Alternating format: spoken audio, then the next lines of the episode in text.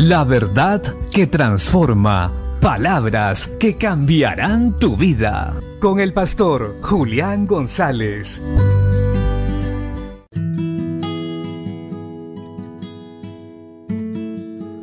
La Biblia dice en el libro de Isaías capítulo 61 verso 1 y 2.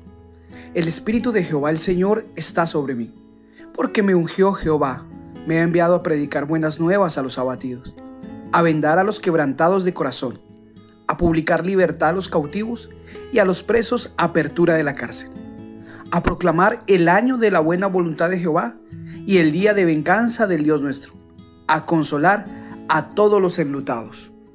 Este es un texto mesiánico que nos queda muy bien también a nosotros, pues en el momento que aceptamos a Cristo como Señor y Salvador, y ha venido el Espíritu Santo sobre nosotros, también tenemos la visión y la misión de Cristo aquí en la tierra.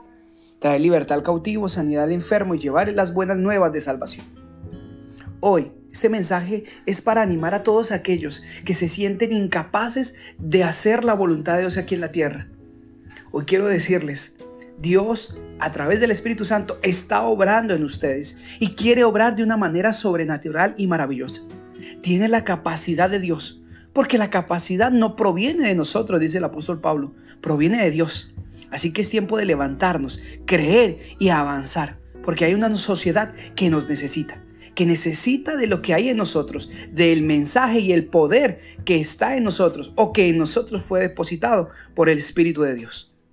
Animar a aquellos que están peleando la buena batalla de la fe y que están haciendo la voluntad de Dios. Sí se puede y van a ver cosas maravillosas de parte del Señor. No desmayemos. Esta es una promesa que se ha de cumplir en todos nosotros si creemos y nos levantamos. Vamos, porque hay muchos que están esperando que traigamos libertad. Vamos a vendar quebrantados, a publicar libertad, porque el Señor está con nosotros. Y mientras estemos en esta tierra, proclamemos el año de la buena voluntad de Jehová y el día de venganza del Dios nuestro. Vamos, levantémonos, porque Dios está con nosotros. Bendiciones.